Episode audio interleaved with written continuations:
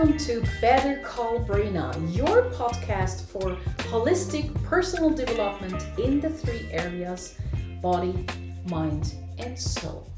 Happy welcome today to this new episode. Today it will be in English, and I'm really happy to welcome you to this very special random fact about my podcast.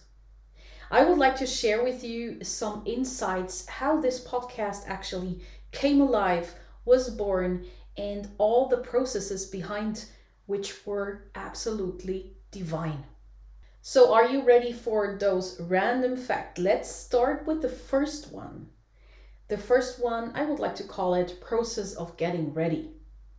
It took me amazingly four years to start this project. I was thinking about the content, I was thinking about the language, the name, the cover, the technique. And my learning out of that is you will never, ever feel ready to do something. Even after a preparation phase and a process phase now of four years, I'm absolutely not feeling ready to do what I'm what I'm just doing. I just do my best and I will try to adapt on the way, like I did it with NYDS. Your biggest achievements lies often just a step behind your biggest fear. And yes, it was a huge fear for me. I was so afraid to start this podcast, but I did it anyway. So let me question you. What are you afraid to do? But you just feel like this very special calling. Next random fact about my podcast is the podcast cover you see me with a very old school phone in my hands. Well, why this old phone is on your cover? That's a really funny story. I bought this phone around two years ago at my friend's shop. And at the moment that I bought this phone, I had absolutely no, no clue at all why I was buying it. I just saw it and I had this urge to have that phone and I didn't know why.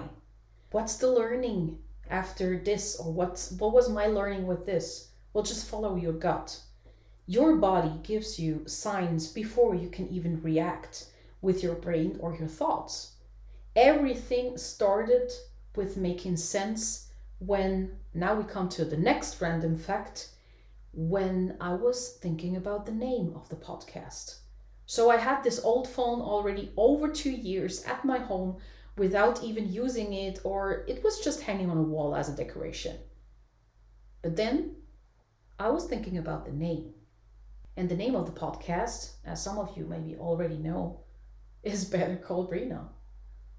Why this why this name? How how did, did this name come? Well, it was a connection with the phone, as you see.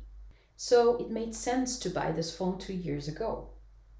As you also may know, the name came up like a, let's say, a coincidence, even if I don't really believe in coincidences, um, in a training session with my human design mentor, Nadia. We were actually talking about the different human design profiles. I'm a generator 2 5, and we talked about the unconscious line number 5, which is the hero, and which is kind of a crisis manager, as people often head to them when they need help. Well, that actually also explains incredibly much about my, my personal life. So, long story short, we were talking about this line number five in my profile, and Nadia said, and you know what? She didn't even realize it. She said, well, the profile line number five is like a crisis manager. Like, you are in trouble? Well, better call Brina. I was instantly, again, my gut feeling, catched by this name. And I just noted it down in my notes. What's the learning? Well, again, trust your gut. In the end, it will always make perfect sense. So I had gut number, gut feeling number one with the phone and I had gut feeling number two with the name. And just months after, I realized that I could connect those two things. And I did a photo shooting for the cover. So now we come to the last random fact for the moment, which is the story behind the podcast intro and outro music. Well, people, this one is a really incredible one. I was actually searching for a lot of music. Days passed, but also here, my first catch was the song that I finally took, which is called Ice and Fire. Even the title just called me so much. But still, I wanted to be sure to not miss out a better one. So, still hesitating to take that one song, and trust my gut, the universe showed me again his power. Did you see my comeback video on YouTube, which is called Bruised, Not Broken? Well, now I want you to do something right now. Push pause on this podcast Go to the video, I will put the link in the show notes below, and watch it till the very end. Once you did this, come back here and continue listening. Now, go and watch the video. Okay, so now you maybe realized the next random fact about my podcast.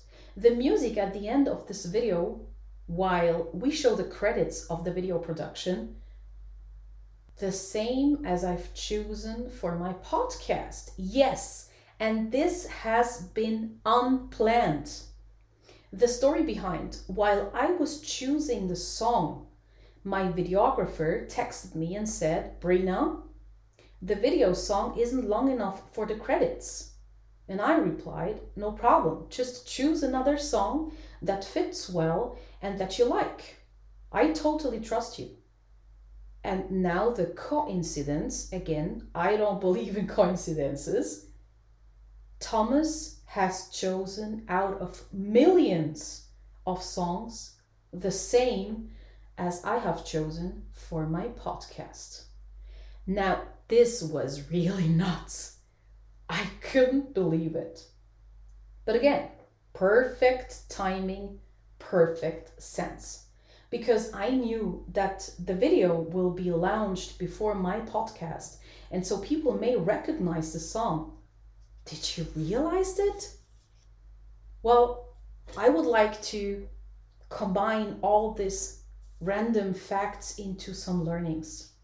So, what can we take away from that? Today's message about these random facts would be from myself. First of all, trust your gut or you can call it also intuition. Even if in the beginning it doesn't make sense at all, it will always at the very end. Second, trust the sometimes a very long process and trust into the universe that everything happens for you and has a perfect timing.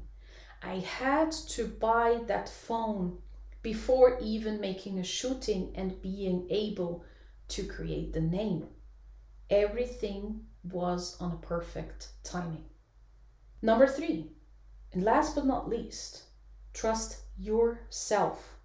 You are born with all the skills and talents you need to deal with all the obstacles and all the difficulties, the challenges on your journey, and to realize your dreams. And now, I would like to ask you for your precious support. Did you like this episode? Was it valuable for you?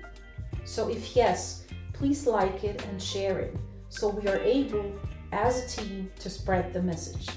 And thank you for supporting me, taking my dreams to the next level. Thanks for having time for me. And so, I would like to say, as usually, Never give up.